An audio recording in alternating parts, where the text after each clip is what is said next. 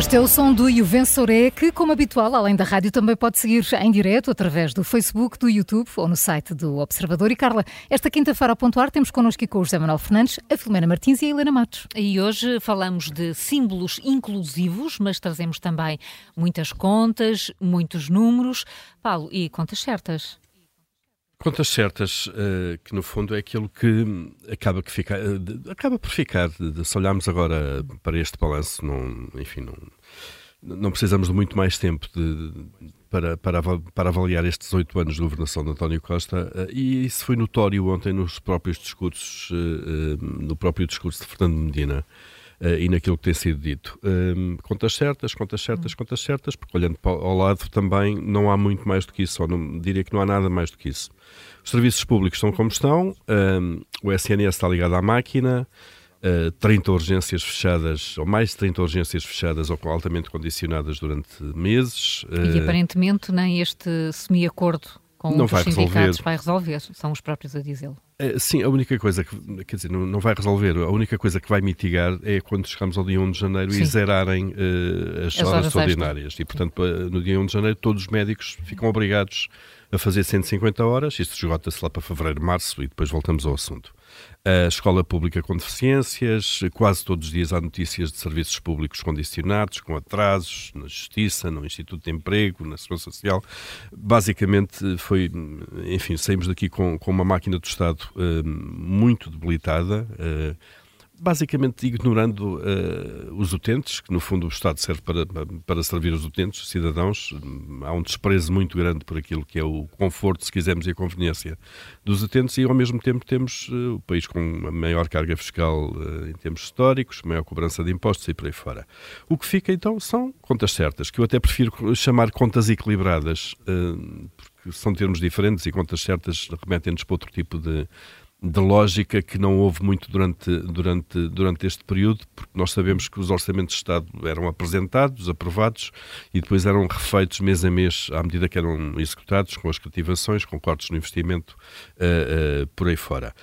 Um, mas de qualquer maneira há aqui um ponto importante e atenção, estas contas equilibradas no orçamento têm muito valor e mesmo valor financeiro e económico, como é evidente.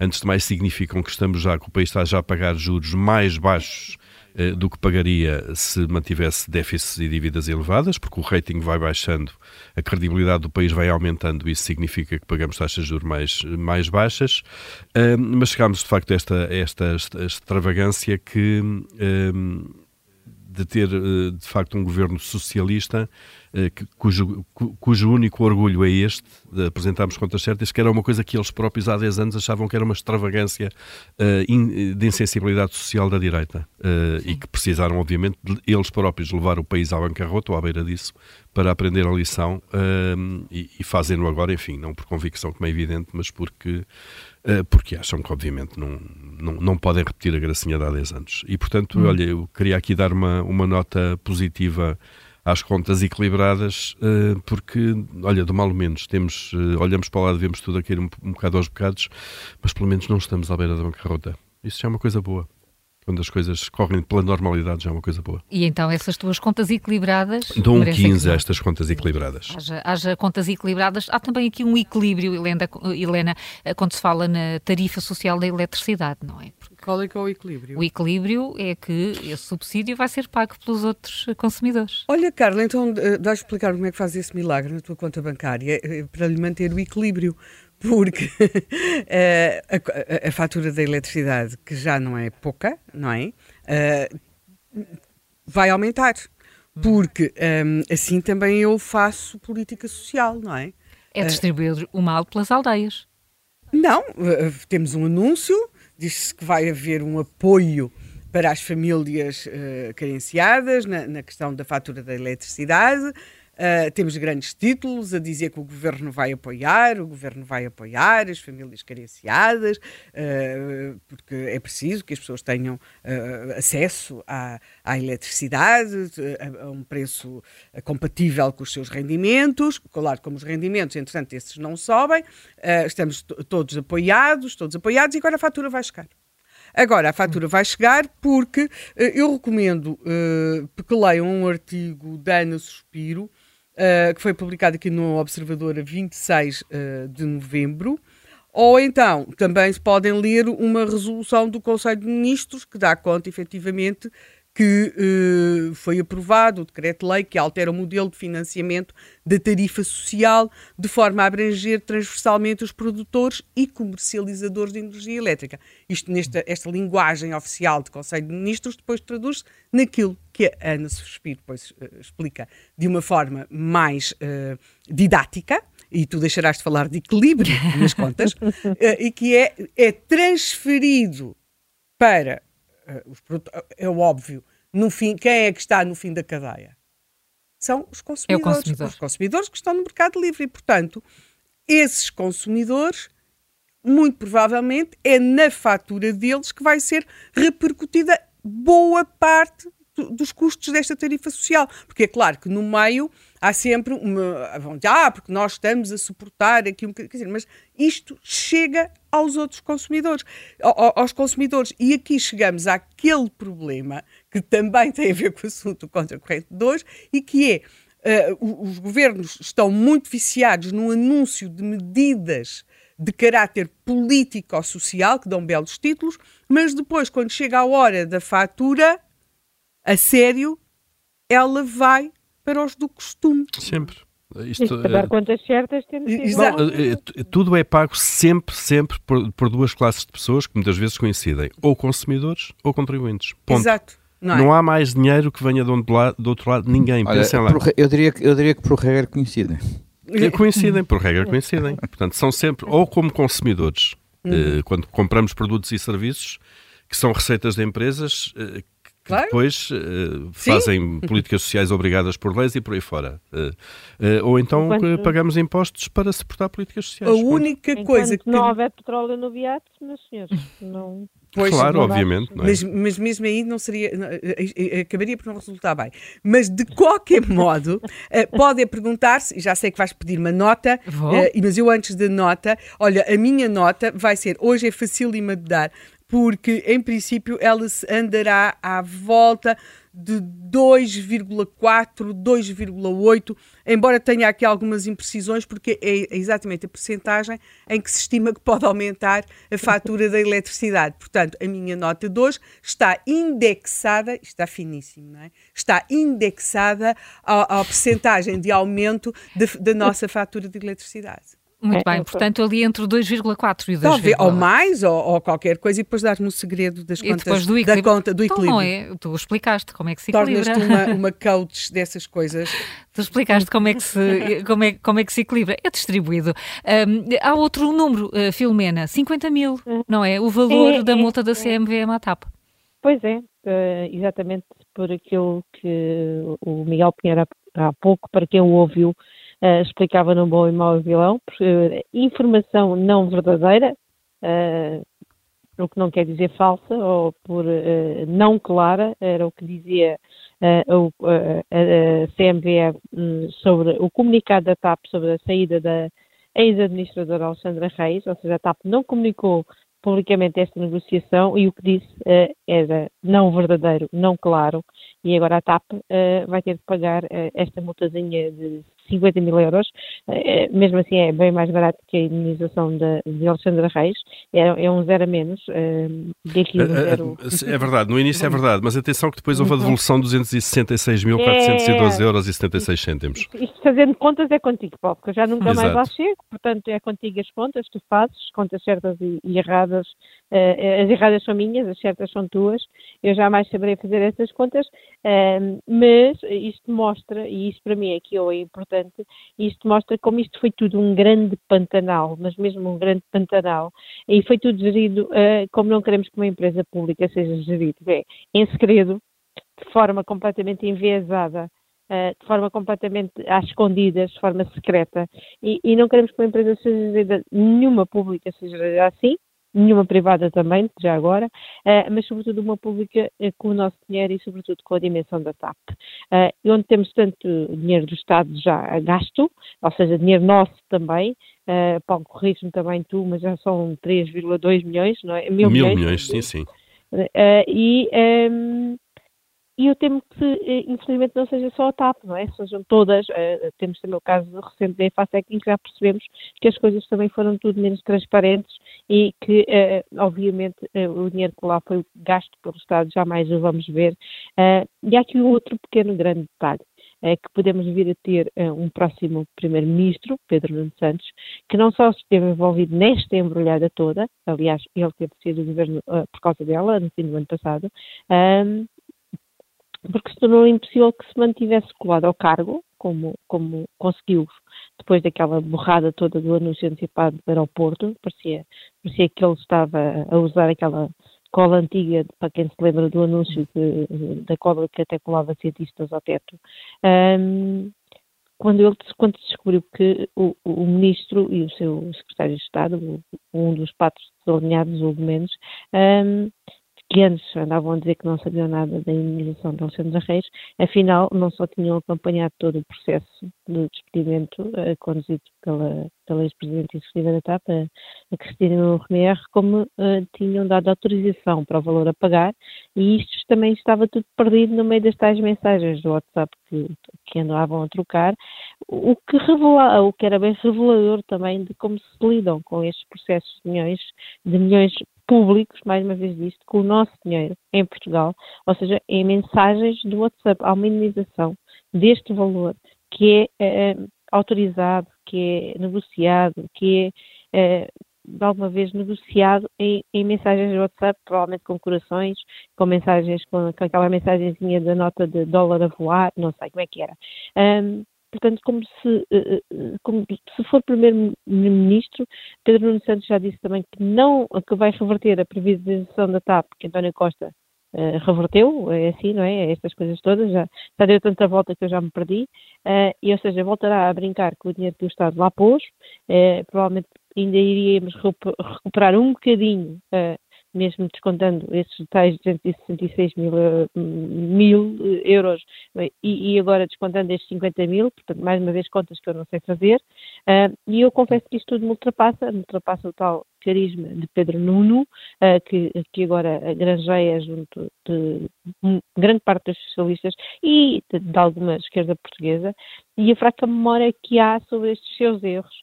Um, eu espero que pelo menos a oposição se lembre deles em hum. campanha. E este caso ele ganha Zé Luís Carneiro e depois caso ganhe uh, uh, o país.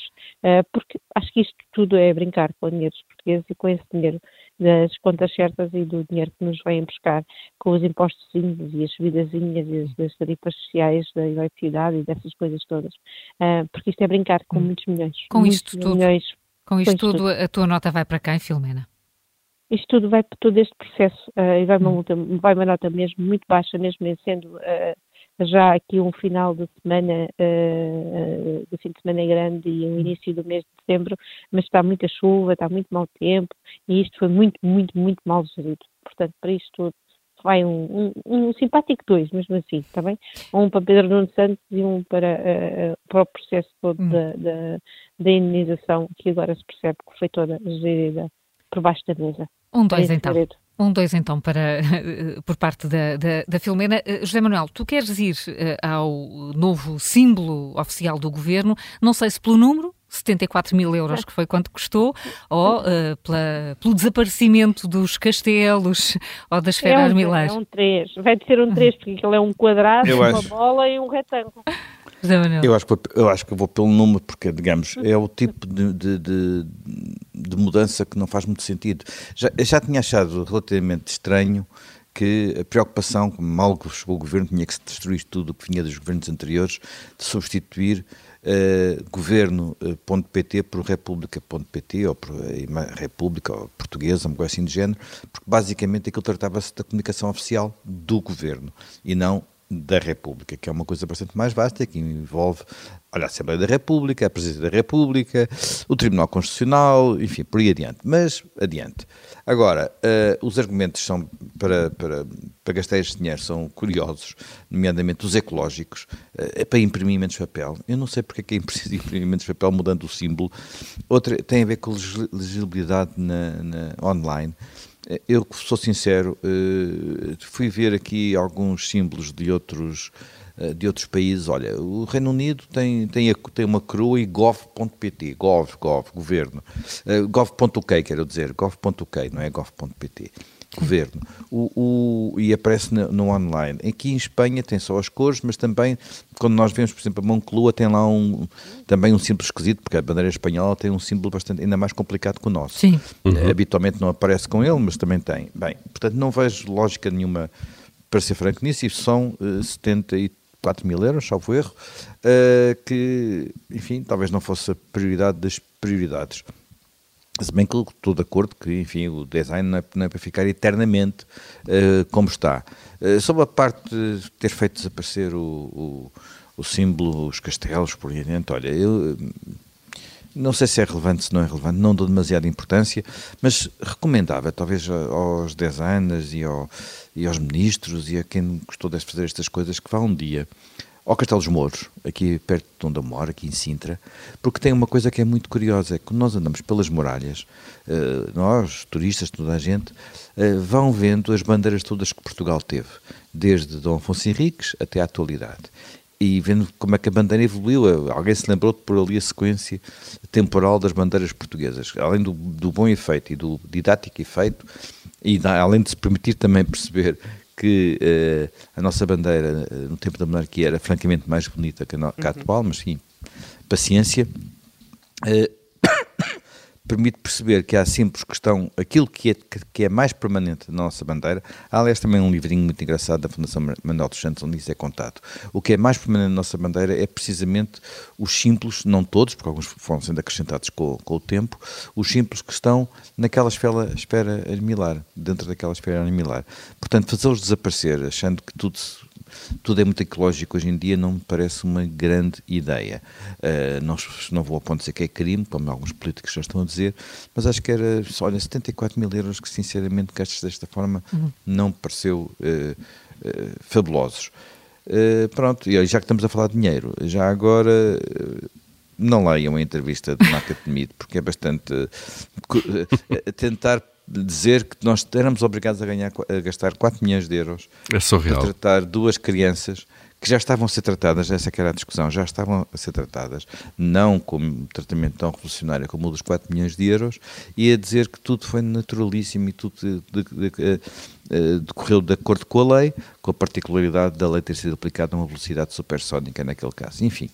É, é está, é estás a falar é da entrevista, entrevista ao público. Ao, ao público, ao público, onde fala da, do caso das gêmeas, não é? Do caso Sim. das gêmeas e diz que tudo correu naturalmente. Portanto, achas, que, achas ela, que não esclarece? Até já pediu o dossiê, até já pediu, não esclarece nada. Que a lei obrigava o SNS a tratar as gêmeas? Sim. A lei Sim, obrigava, a lei obriga... como assim? A lei obrigava, mas, por exemplo, agora há outras crianças, como uma criança de origem guineense, mas que até nasceu em Portugal, portanto, e que não, não está a conseguir o tratamento, ou não conseguiu o tratamento, e os parceiros médicos, enfim, uma atrapalhada. Uma atrapalhada, ela mete os pés pelas mãos, quando é, quando é mais encostada à parede, diz que, ah, esses papéis não tenho no meu dossiê. Olha. Uh... Eu retive outra coisa dessa entrevista e estou aqui a lê-la. Uh, Marta Temido diz que teve que reconstituir mentalmente este caso uh, através da, da, própria documentação, foi uhum. consultar.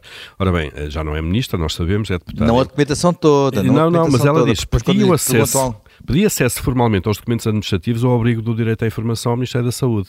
Ora bem, para uma ex-ministra, o direito à informação, a lei do direito à informação funciona.